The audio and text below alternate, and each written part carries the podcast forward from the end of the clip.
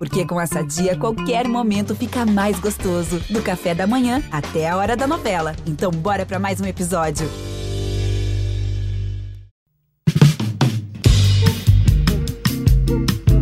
Alô, Pelô! Cadê o Elton? Elton, que emoção! Esses negros maravilhosos. Foi Deus que quis, né? Mas tem o Lodum, sim. como, é, como, é que não, como é que não tem o Lodum? Segue o Baba! Olá, torcedores! Começamos agora a edição 142 do Segue o Baba, o podcast do GE que acompanha a dupla Bavi. Eu sou o Rafael Teles e estou acompanhado aqui pelos craques Pedro Tomé e Thiago Lemos. Esforçado, esforçado, esforçado. Craque não, esforçado. Esforçado, esforçado. Inclusive, quero dizer que voltei a dar carrinho no futebol depois de uns 5, 6 anos. Viu? Fica Que aí, orgulho. Aí, ó, nunca mais Fica tinha conseguido dar um carrinho. fica aí a informação e a partir dela a gente traz outras. Vamos falar sobre os bons momentos de Bahia e Vitória nas séries A e B do Campeonato Brasileiro. Vamos também projetar o domingo de futebol aí da dupla Bavi, às 16 horas. O Bahia visita o líder Botafogo no Engenhão.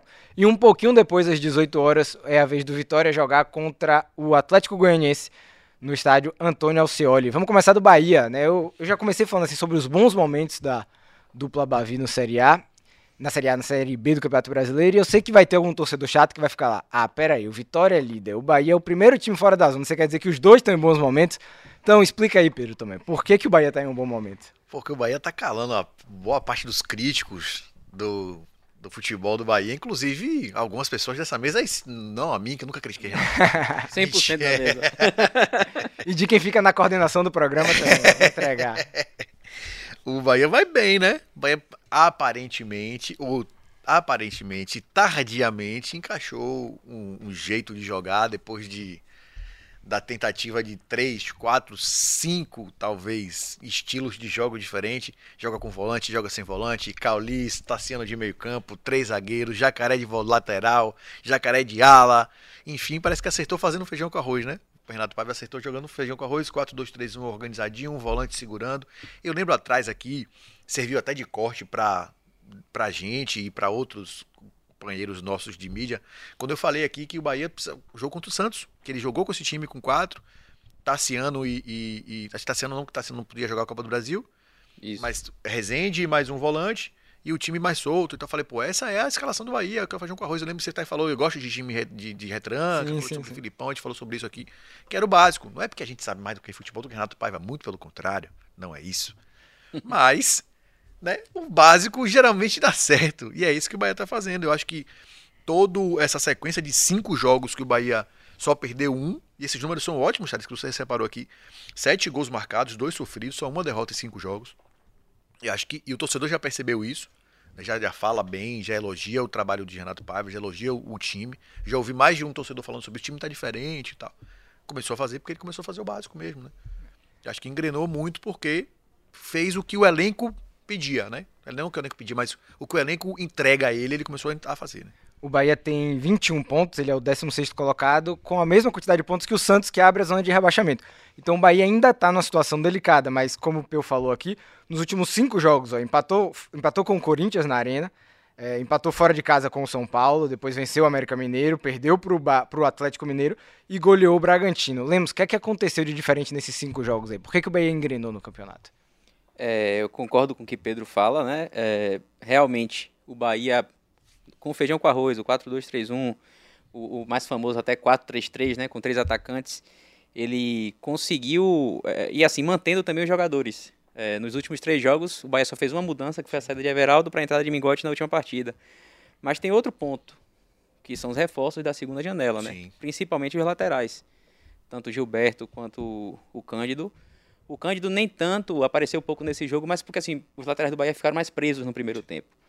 Mas quando a bola chegava nele, aquela saída de bola que a gente tanto reclamava, que o Bahia errava tanto na saída de bola, os laterais hoje pegam a bola e conseguem dar sequência à jogada, né?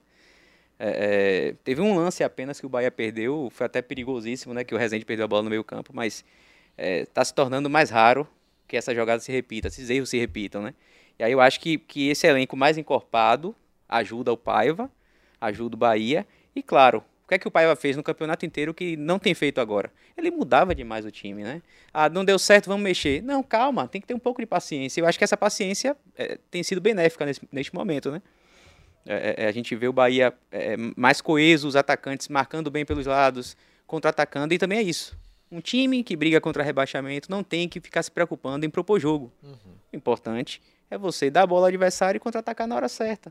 E tem sido assim, o Bahia tem sido mais assertivo desse jeito. Sim. Né?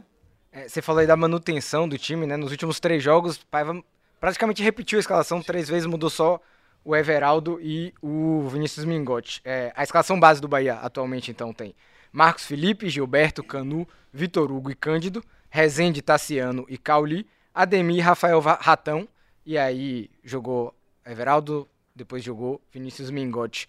É, o BA subiu a matéria comparando, foi até Lemos que está aqui, que Lemos e Carmo, né, que isso, escreveram isso. A, a, matéria. Carmo é quem está operando aqui, vocês não estão ouvindo a voz dele, mas ele está fazendo esse podcast acontecer. É, e ele também ajudou a escrever essa matéria, comparando números de Everaldo e Vinícius Mingotti. É, para vocês, vocês têm um preferido? É nenhum dos dois? Como é que, como é que vocês escalariam o Bahia pro próximo jogo? Difícil. Difícil que os dois têm deficiências, e os, mas eu enxergo em Everaldo um problema maior do que o do Mingote.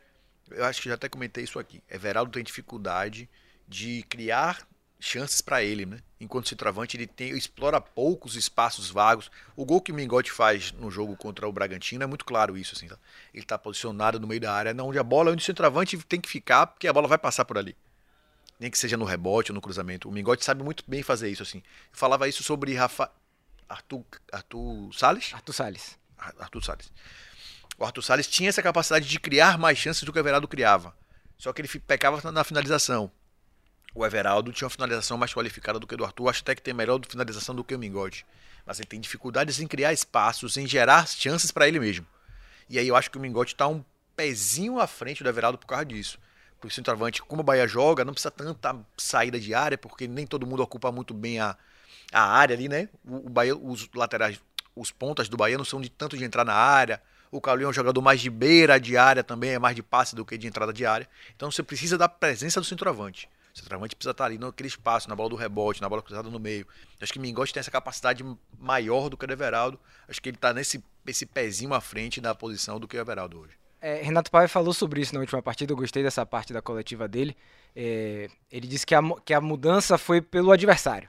Sim. Ele falou, eu vou escalar Everaldo. Ele não, não cravou que Mingote é o novo titular do Bahia. Sim. Ele falou: vou escalar Everaldo ou Mingote a depender do que eu precise fazer de acordo com o adversário. E ele justificou a entrada de Mingote contra o Bragantino por essa questão da movimentação. Você acha que contra o Botafogo, Lemos, é, ele segue com o Mingote ou, ou vem Everaldo de volta? Eu acho que segue com o Mingote justamente porque Mingote traz um pouco de ganho no contra-ataque. Porque Everaldo não tem tanta mobilidade. Não que Mingote seja um jogador super rápido, mas ele ele ataca, né? Uhum. As costas do, do, do, do adversário, o Botafogo vai partir para cima. Eu acho que Everaldo pode ser titular contra o Vasco, que já é um jogo diferente. O Vasco deve jogar fechado, e aí o Everaldo, aquela presença ali dentro da área, mais fixo, né? Com menos mobilidade. Então eu acho que ele vai com o Mingote agora, e contra o Vasco, ele, ele aposta no Everaldo. É, eu, eu tenho um palpite diferente, eu acho que vai o Everaldo para a partida. É, eu vejo o Cuesta e o Adrielson no Botafogo, acho que eles defendem muito bem a área. Sim. Eles não são de ficar com a linha um pouco mais avançada, assim, acho que eles... A, a, o sistema defensivo do Botafogo é um pouco mais recuado, eles fecham muito a área. E eu imagino que Paiva vai querer Everaldo para brigar por umas bolas ali entre os dois. Vamos ver o que é que vai acontecer. É, lembrando, o Bahia vai enfrentar o Botafogo, que é líder do Campeonato Brasileiro. E tem 100% de aproveitamento jogando no Engenhão. Dá para trazer um pontinho de lá? Eu acho Ou que dá três. pra trazer três. eu tô cravando isso desde segunda-feira. Que o Bahia vai ganhar o jogo do Botafogo. Acredito de verdade. Ah, porque o Bahia tá tão bem assim que vai ganhar do Botafogo? Não, não é isso. Não é isso. É, são questões que só quem é do futebol, que consome o futebol, é capaz de entender. Eu entendo e concordo. O Botafogo vem numa sequência absurda dentro de casa, ganhando de todo mundo. Tem até a brincadeira do tapetinho que eu acho que de fato faz uma diferença. Mas eu acho que o Bahia vai, como a gente fala nas internas, vai cometer o crime. o Bahia vai quebrar umas bancas, eu acho, aí pelo Brasil. Porque tá com a aura de assim, tá confiante, que é mais importante. O time tá confiante, tá, tá grandão, como a gente gosta de dizer. E eu acho que dá pro Bahia ganhar do Botafogo lá. A primeira oh. derrota do Botafogo em casa. É isso. Ninguém nunca no, nos pontos corridos foi campeão brasileiro ganhando as 19 partidas em casa. Isso não existe. Então alguém vai cometer o crime. É E eu acho que o Botafogo já ganhou 10. Quanto mais você ganha, mais perto você tá de tropeçar. Eu também tô, tô com esse sentimento aí de que pode vir nessa rodada. Tem um exemplo que aconteceu no ano do título do Corinthians, que o Vitória deu 1x0, vocês lembram desse jogo? Foi, foi. Gol de Trellis, gol de Isso, Santiago gol de Trellis. 1 a 0, exatamente. O Vitória jogou o tempo todo fechadíssimo, fez o gol, atacou duas, três vezes, fez um gol e segurou o resultado. Eu acho que o Bahia tem até capacidade de, de, de, de ser mais perigoso ofensivamente. Só que o Botafogo é um time muito encaixado. Esse é o, é o grande problema. É um time que, quando faz um 2 a 0 sabe segurar, sabe se fechar, né? É aquela coisa. Se o Bahia faz o gol, o primeiro gol, né? Cedo, cedo também nem tanto. 0 a 0 primeiro tempo, aquele golzinho ali com 20 minutos do segundo tempo para dar tempo de segurar. Mas vamos ver. Pedro, Acho você fa- difícil. Pedro falou da, dessa questão de coisas que só quem acompanha futebol entende e tal. E tem outra aqui desse Bahia e Botafogo, que é a presença de Canu, Sim, né? sim. Canu, ele estava emprestado ao Botafogo pelo Bahia no primeiro turno. Ele não enfrentou o Botafogo por causa disso, uma questão contratual. Mas o Bahia adquiriu o Canu em definitivo, comprou os direitos dele, desembolsou aí cerca de 10 milhões de reais, um valor que já estava previamente acordado no, no contrato de empréstimo. E agora Canu pertence ao Bahia, então ele pode enfrentar o Botafogo, né? O Bahia resolveu essa situação nessa semana e, digamos assim, a estreia dele como jogador do Bahia vai ser justamente contra o ex-clube. Isso aí tá com a cara de gol de Tá, Canu. tá com um um gol de canu de cabeça. Lei do ex aí, lei né? Do ex. Maior cara de lei do ex. Eu acho, acho, e achei um movimento importante do Bahia, né? Porque se você vê na sequência que a gente tá falando, dentre os muitos motivos que a gente deu para o Bahia estar melhorando, é a manutenção do time, né? Então você perde um cara que é liderança, num jogo importante, embalado, você ter a presença do Canu, acho que o movimento foi bem assertivo, assim, de...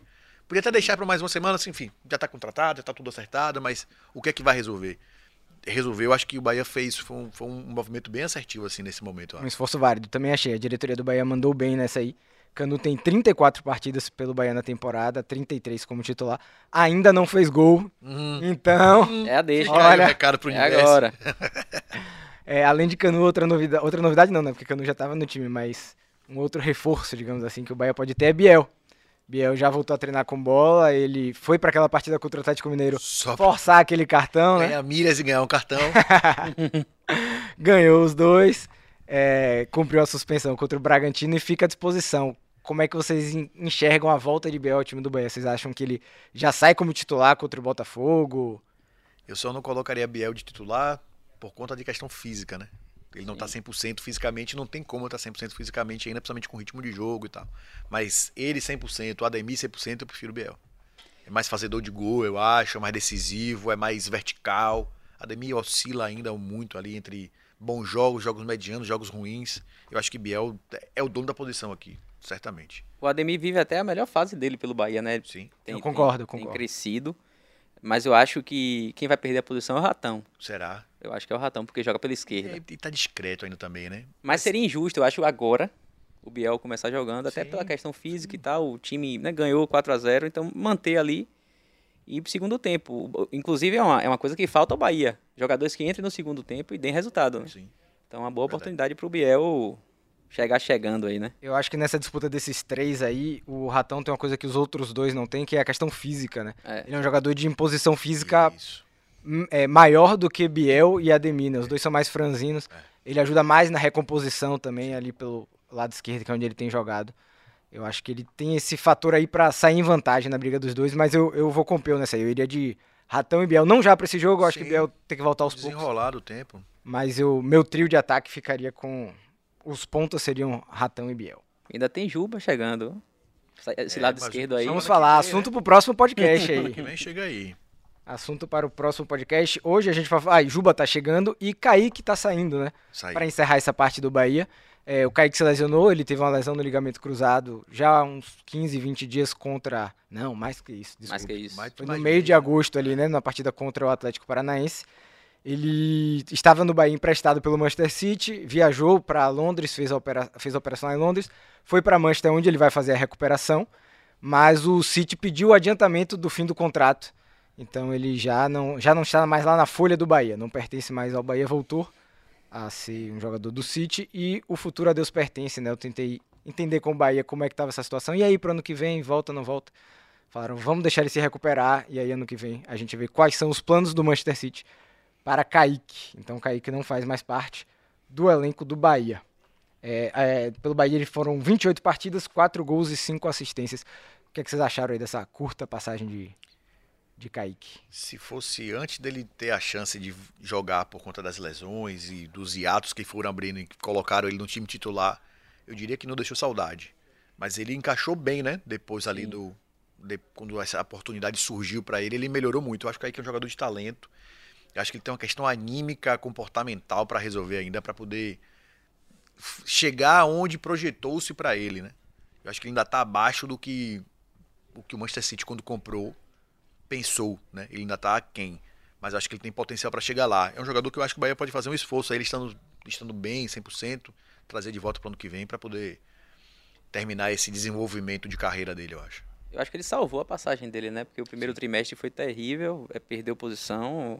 Naquelas contratações ini- iniciais era o mais badalado, né? Sim. Mas é isso, os números não são ruins, são números bons, né? É, quatro gols, cinco assistências. Ele encaixou nesse. É, mas são nove participações em gols. 28 jogos, né? É. Mas assim, A, maioria, ele- no, acho que no começo ali no Campeonato Baiano, Copa do Nordeste. É, É, Eu, eu tô no time de Peu nessa também. Eu esperava um pouco mais de Kaique. Acho que ele demorou pra engrenar. Sim. Demorou pra engrenar. mas assim, ele entrou em vários jogos também com pouco tempo, né? Pouca minutagem, muitos momentos ali do início do Brasileirão. Eu falo que salvou porque ele conseguiu mostrar alguma coisa. Ele, ó, minha qualidade se confirma aqui. Jogou Série A, jogou né, no, no nível razoável. Jogo contra o Grêmio, por exemplo, Copa do Brasil. O lance do gol foi dele, né? Que ele consegue fazer a jogada no meio campo e passa pro Everaldo. É, é um jogador que, claro, precisa de muito para chegar onde se esperava, mas que se ele ajeitar ali o que, né, o pensamento dele, o foco, sim. é, quem, essa, vai ter esse- esse- essa recuperação agora né, até o final do ano, quem sabe em 2024.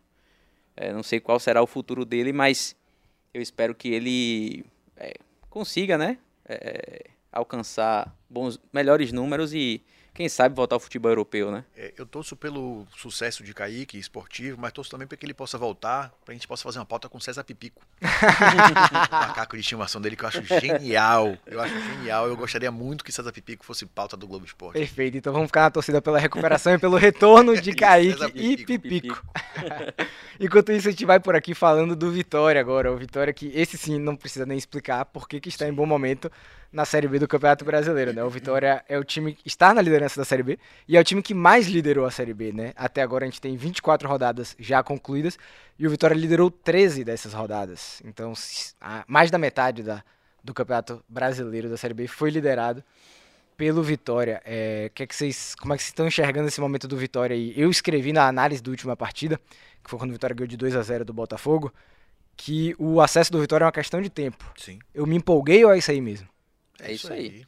É isso aí. Vai lá, Lipe. É, o Vitória é, esperava-se um, um- início de, de- de segundo turno mais difícil, mas o Vitória, mesmo com todos os problemas, lesões, né, suspensões, o Vitória jogou a última partida com, com cinco jogadores, ci- quatro titulares desfalques por suspensão. Tem a questão do Giovanni Augusto, tem o Oswaldo que ainda está voltando, e o Vitória conseguiu manter ótimos números, até melhores, né? Se a gente for fazer um recorte do, do, do retorno e um recorte do, do final do primeiro turno, o Vitória deve estar numa situação melhor. Tem variação, joga com quatro zagueiros, com quatro homens na defesa, joga com, com, com três zagueiros. É, parece que o, que o Condé consegue ter o elenco na mão, né? Sim. O que ele precisa de uma peça A ele tem, uma peça F ele tem. Então acho que o Vitória é, é questão de tempo mesmo e só agora esperar, né? Continuar mantendo o mesmo nível. Vai, vai subir aí com as 5, 6 rodadas de antecedência. Eu fico com a matemática, vou me apegar. Eu sou um ser humano meio pragmático. Você é jogador burro? ou- É, genial aquela resposta de.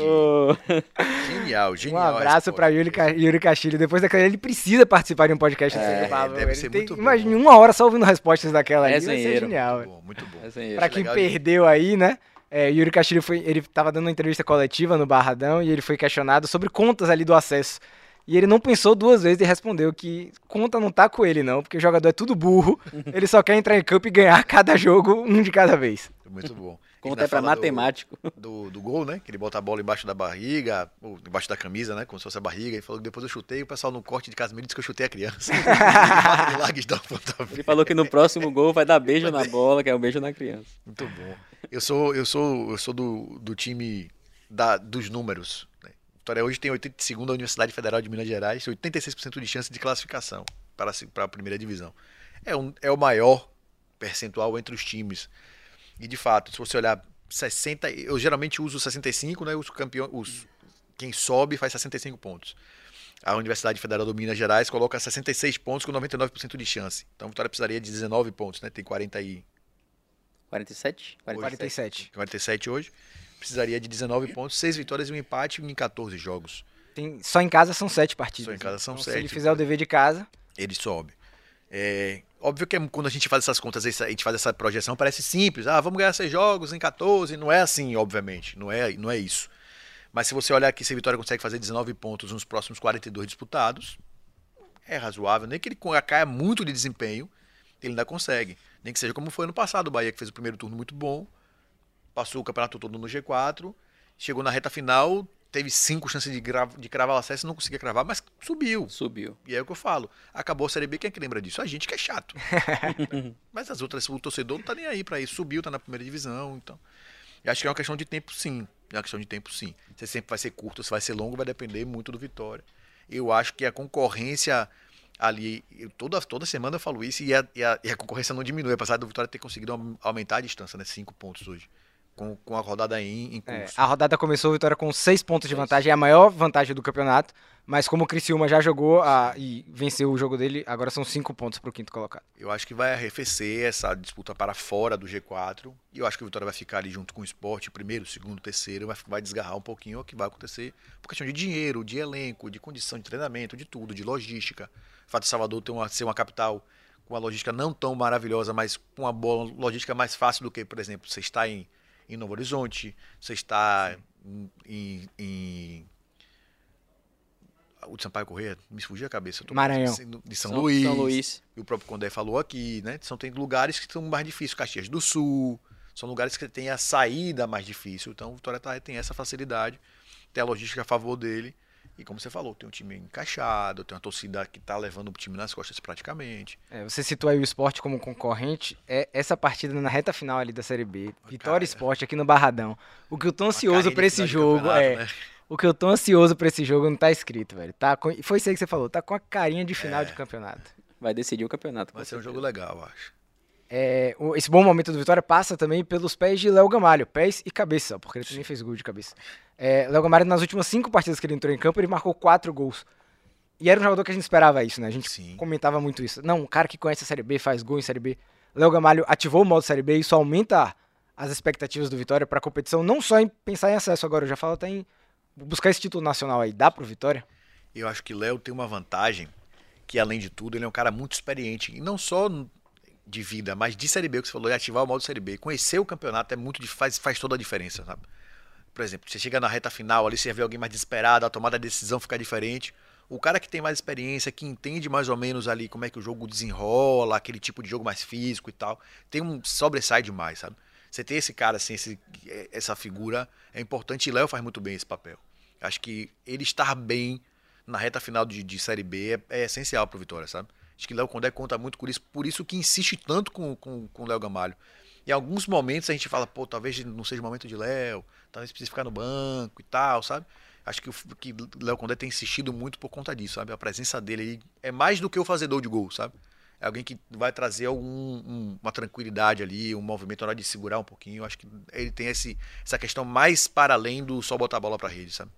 E o Vitória tem isso, né? É, é, o Condé. Todo jogador que ele aposta, que ele dá a chance, o jogador vai lá e de alguma forma corresponde. A gente vê o, o- na ausência do Rodrigo Andrade, o Dudu tomou conta ali do meio campo, né?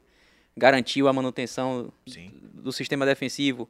O Yuri Castilho tem entrado, entrado bem nos jogos. O próprio Matheus Gonçalves. O Zé Hugo voltou a, a entrar e incendiar os jogos e participar bem, como participou no último jogo. Então, é, em algum momento o Léo precisa de um jogador, assim como aconteceu com o Giovanni Augusto, que teve a infelicidade né, de fraturar a costela, mas ele vinha entrando bem nos jogos, no segundo tempo, ganhou a titularidade, e aí aconteceu a lesão. Mas assim, todos os jogadores que o Léo tem apostado, de alguma forma, é, ajuda, contribui. Qual é o jogador do Vitória que, nesta Série B, deixou a desejar, assim, que já não tem mais chance?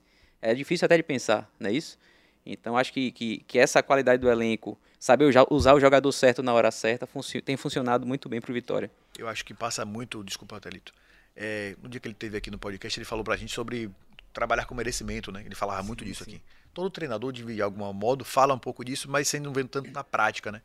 sempre se apega mais a um grupo e tal, enfim. E o Condé parece que tem isso, né? Tipo, coloca o Matheus Gonçalves, que, que apareceu do nada na relação e falou, oxe, Matheus Gonçalves. Matheus Trindade. Matheus Matheus Trindade. Trindade. E entrou bem. Gente, meu, nossa senhora, Matheus Trindade. Quem, eu lembro quando eu vi a escalação, Matheus Trindade. Eu fiquei lembrar, ver na janela, não ver na primeira janela, mas tava ali, esperou, trabalhou.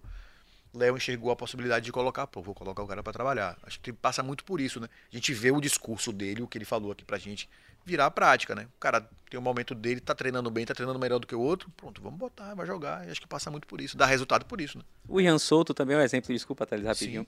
Ele passou um 10 rodadas sem. sem... Tava pra ir embora da vitória. Isso. E do nada entra como terceiro zagueiro até pela esquerda contra o Juventude. O Vitória perdeu. Depois o Condé aposta nele pela direita e funcionou super bem. Sim. E o aproveitamento desse, desse- esquema é, mais, é quase de 80, 90%, não é isso? Sim. Com É, três zagueiros. E aí você já entra no, no próximo assunto que eu queria puxar aqui, que é... Foi mal. Não, foi perfeito. É, foi a deixa perfeita. A volta do Ian Souto. é, como é que vocês escalam o Vitória? Vitória, na última rodada, não teve nem Ian Souto, nem Camutanga. Sim. E aí o Léo Condé mudou o esquema, foi pra linha de 4, jogou no 4-2-3-1. Vocês voltam, agora ele tem o Ian Souto e o Camutanga pra jogar ali do lado de Wagner Leonardo. Você acha que ele vai com três zagueiros, é um jogo fora de casa contra o Atlético Goianiense? Eu acho que vai. E eu apostaria nessa, nessa formação. O Atlético vem de, de- de bons resultados, doido pelo G4, tá um pouco atrás ainda, mas é aquele jogo que o Vitória tem que mostrar quem manda, né? É, pelo menos garantir um empate e, e deixar o adversário para trás na briga contra, pelo acesso. E eu acho que essa formação é, com os três, é, por exemplo, eu não vejo o Zeca nos últimos jogos ter, é, tanta função para o Zeca. Então talvez até usar um- um, o Ian, né, como esse, como esse terceiro zagueiro, fazendo aquela lateral e um jogador, um atacante mesmo pela ponta, né? Como ele já fez com o Mateuzinho na esquerda, né? Isso, isso, Alguém é. pela direita. Ele fazia com o Railan, só que o Railan machucou Isso. e aí perdeu espaço. Então, eu acho que essa, essa, essa é a formação, a ideal para esse jogo. É, eu acho também que ele vai com três zagueiros, muito por conta disso, do jogo ser fora de casa, aí tá todo mundo voltando ali. Eu acho que ele vai com esse time aí. Me preocupa muito, que a gente já discutiu aqui, é como é que o meio-campo do Vitória se comporta com esse, nesse tipo de jogo, né? Com esse esquema. Me preocupa muito. O Vitória precisa povoar e aí perdeu de novo o, o Renato. Giovanni, Augusto. Augusto. Perdeu de novo o Giovanni Augusto, que era o cara que já estava voltando e fazendo bem aquela função ali de meia mesmo, de fato. O Vitória não tem, e me preocupa muito quando não tem esse cara mais central ali, da bola ficar muito espaçada pelos lados, É. aí muito cruzamento. Eu não gosto muito de como a, a coisa desenrola. Fica Sabe? parecendo baba, né? Exatamente. Zaga, ataque, zaga, É, ataque. exatamente. Bom, a gente vai descobrir o desenrolar dessas coisas. No domingo, às 18 horas, o Vitória visita o Atlético Goianiense. É, hoje, na sexta-feira, para quem tá ouvindo o podcast na sexta-feira, o esporte entra em campo. E se vencer o Ituano, o esporte vai jogar na ilha, ele passa o Vitória e coloca o Vitória na obrigação de pelo menos buscar um ponto lá para retomar a liderança.